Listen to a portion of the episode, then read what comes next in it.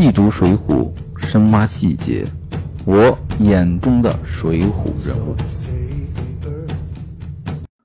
上一回我们说，武松怒杀潘金莲，斗杀西门庆，犯下这惊天血案之后，这武松该何去何从呢？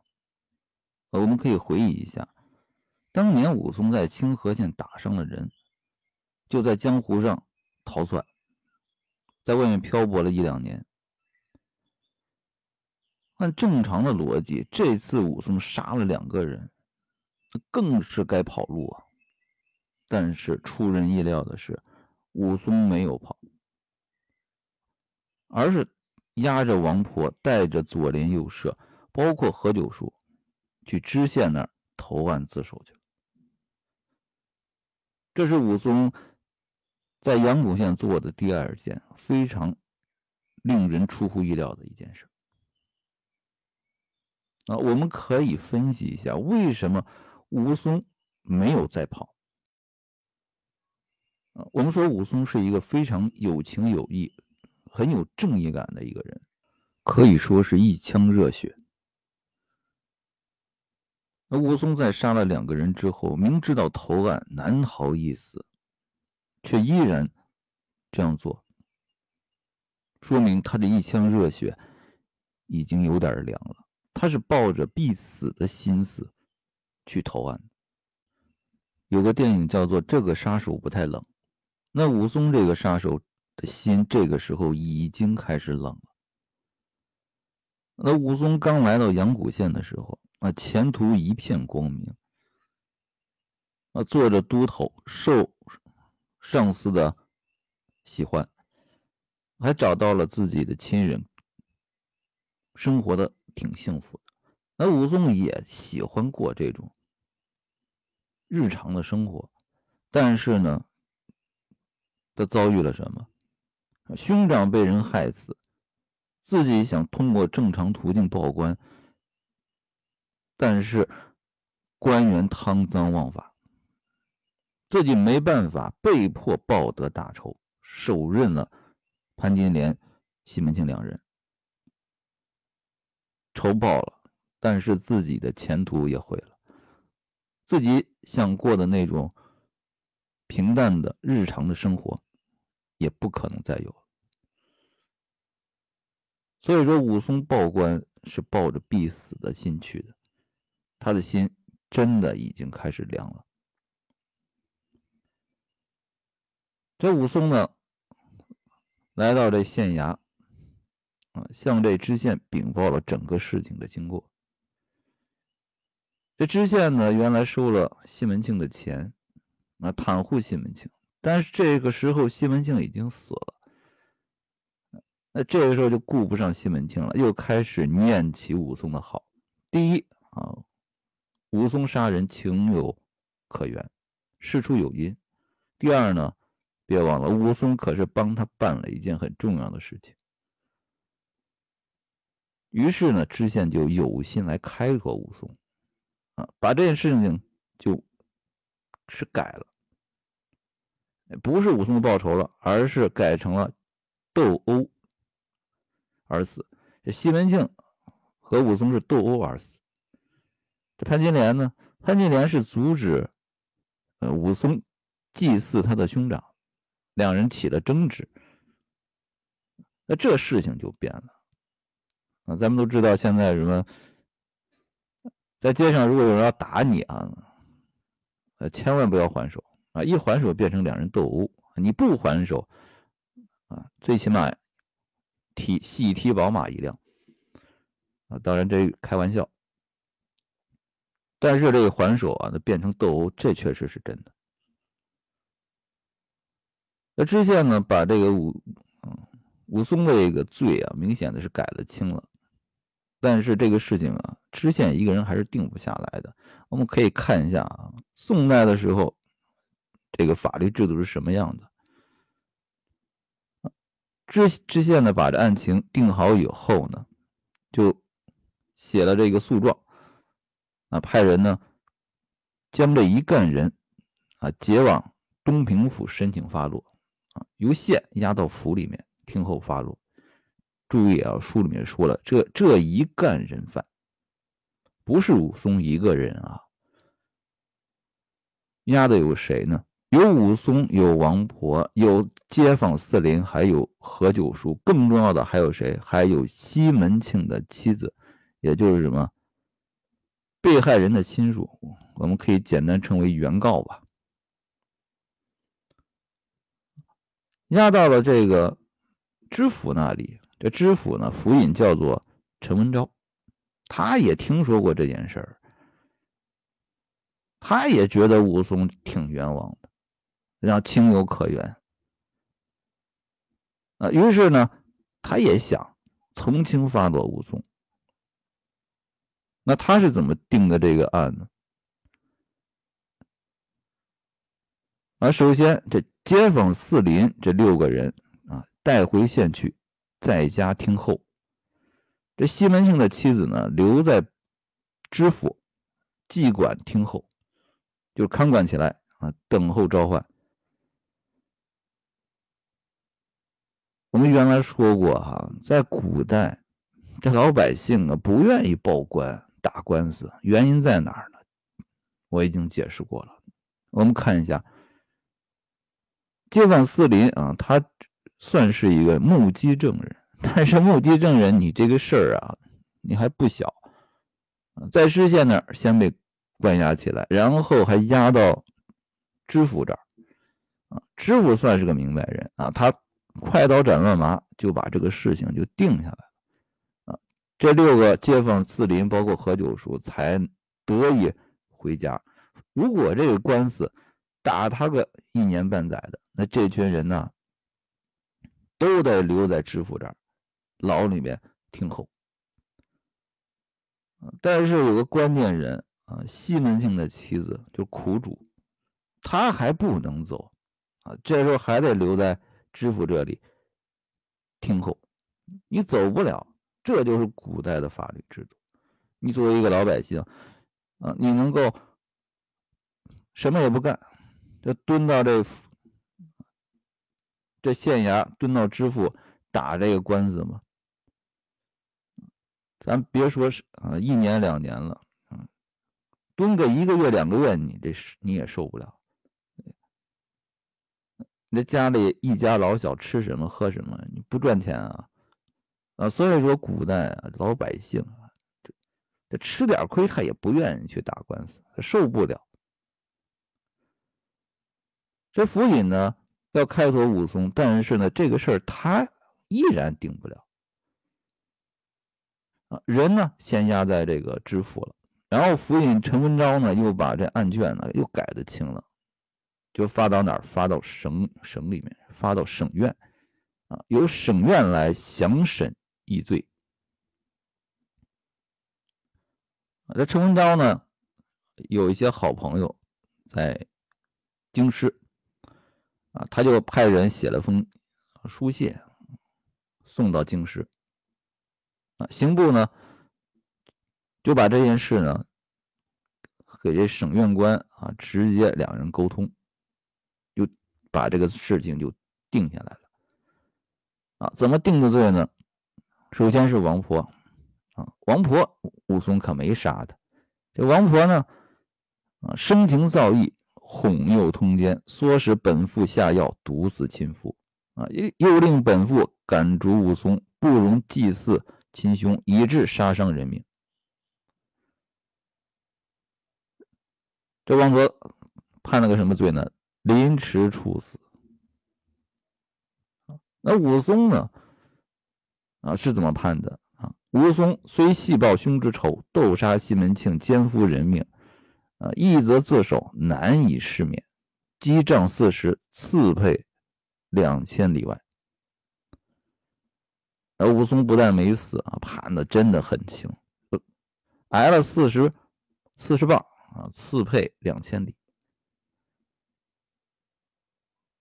这武松算是死里逃生，被刺配到江州啊孟州牢城。刚才我们说了，武松这个杀手心本来已经冷了，这抱着必死的心去的，呃，结果呢，以往积攒的好人缘派上了用场。本来杀了两个人啊，没被判死罪，而且判的很轻啊，只是一个刺配。那武松的人生呢，又揭开了新的一章。武松呢，刺配孟州，出发的时候呢，已经是六月前后了。炎炎夏日，天气热的受不了。那武松和两个差人呢，都是赶早粮而行，就这样走了二十余天，来到了一条大路上。这到哪儿了？这三个人呢，就向路边的一个樵夫啊，砍柴的樵夫，打听这个道啊。乔布说了，这里呢叫做孟州道，这前面呢有一个大树林，就是有名的十字坡。这武松和公差二人呢，来到这个十字坡旁边啊，看见这坡上呢有一棵大树，四五个人啊都抱不住。上面呢全是一些枯藤缠着。这大树边呢就看见有一个酒店，这个门前窗户边呢坐了一个妇人。这妇人是什么打扮呢？那我们来看一下啊，这妇人呢穿着一个绿纱衫，啊，头上呢乱哄哄的插着一头的钗环，鬓边呢插着些野花。这武松和这两个工人呢，来到这门前，这妇人呢就起身迎接。这离得近的就看得更清楚了。他外面穿着这个绿纱衫，下面系着一条宣红的生绢裙，插着一脸的胭脂铅粉。啊，敞开胸脯啊，露出桃红的纱主腰，上面呢一色的金纽。那你看这一身穿戴，这颜色。这这简直是要那气死世上界啊！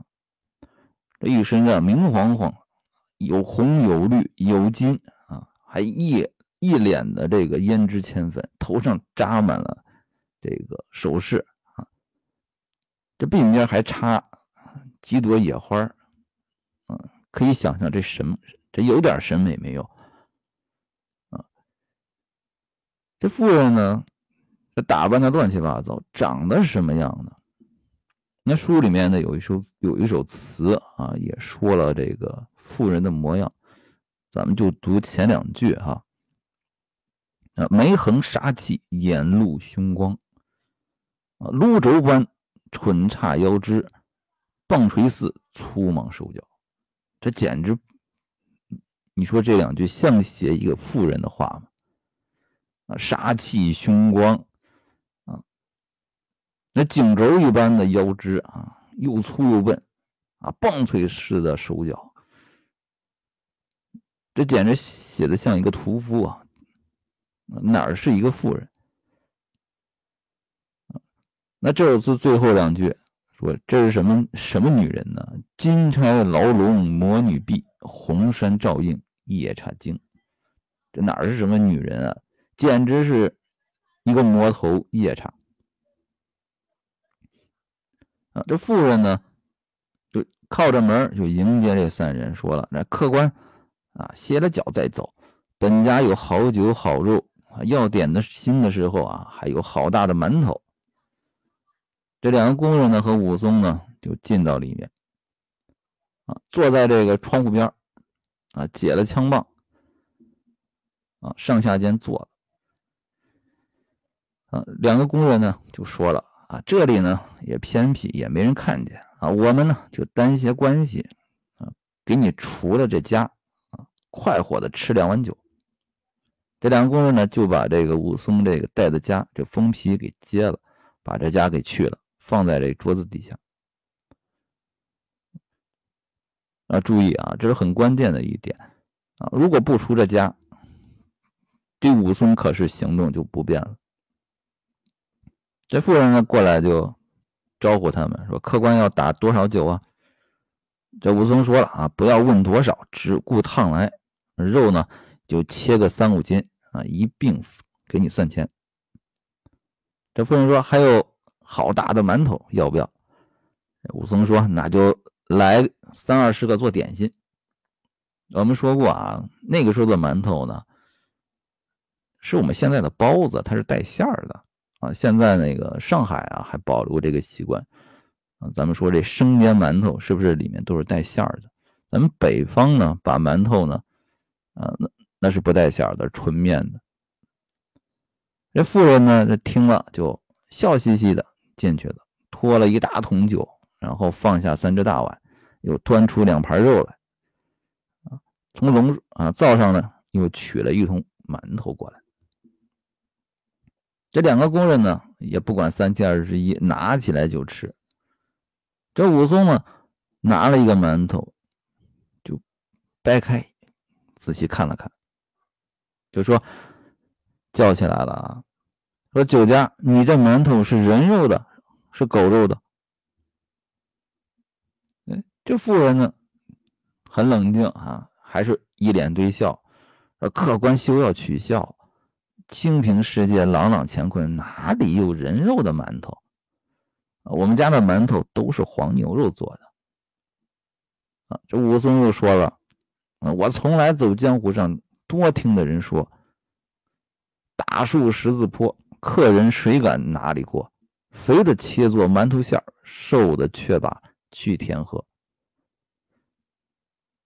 这妇人呢，面不改色，啊，听了这武松这句顺口溜啊，他可没慌，说客官哪得这话，这是你自己捏造出来的。嗯，这时候武松露底儿了，说我看你这个馒头馅上有几根毛，啊，就像人小便出的毛一般，一一因此我有些疑忌。这武松发现发现这肉有点不对劲，他是拿这话来试这夫人。这个是武松啊，江湖经验比较丰富啊，他心里面基本上有谱了啊。但是呢，他还要试一试这个夫人。他说：“娘子，你家的丈夫怎么没见？”啊，这夫人说了啊，我的丈夫啊，出外做客。还没回来啊！那武松一听啊，就调戏了他一句，说：“那这样，那你一个人在家啊，是不是有点冷落？”哎，这妇人呢，啊，依然啊满脸堆笑啊，心里面就寻思开了：你这个贼配角，却不是作死，倒来戏弄老老娘啊！正是登蛾扑火，惹焰烧身，不是我来寻你。让我来对付这次啊！这妇人心里面啊，觉得这贼配角，你这家伙心术不正啊！本来我都想找你的麻烦哈，你你还来调戏我，这回我就对不住了啊！这妇人呢，就动了心思了。这武松呢，不慌不忙。啊，还是要怎么样？我要戏耍戏耍这个夫人，你这个黑店啊！又说了啊，大娘子，你家这酒啊，好生淡薄啊，别有甚好的，请我们吃几碗。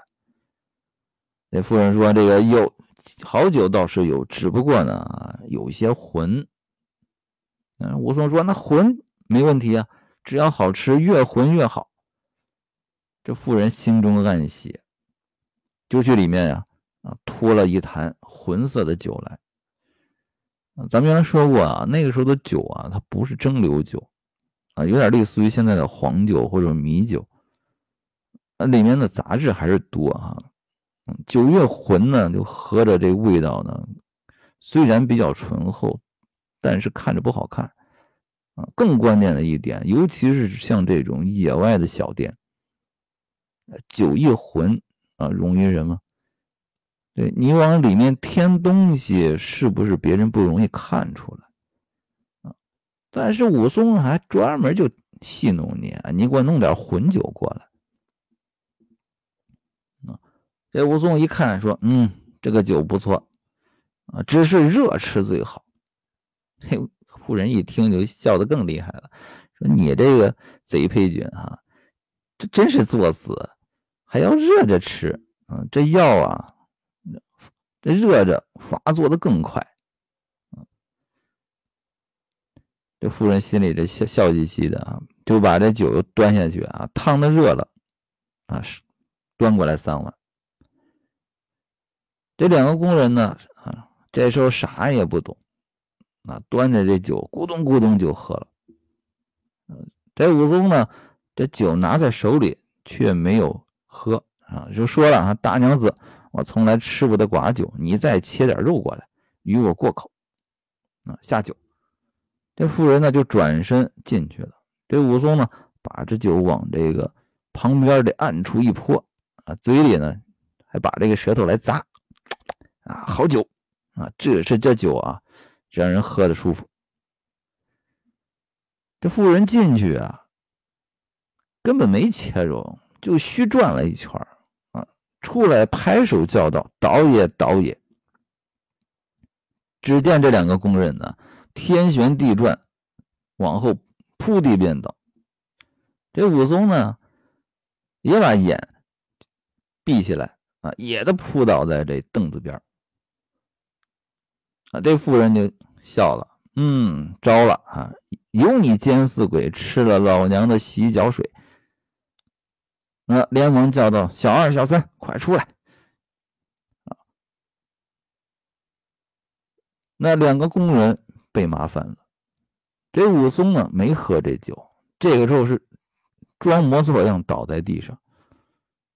那妇人呢叫出自己的伙计，要干什么？咱们下回来讲。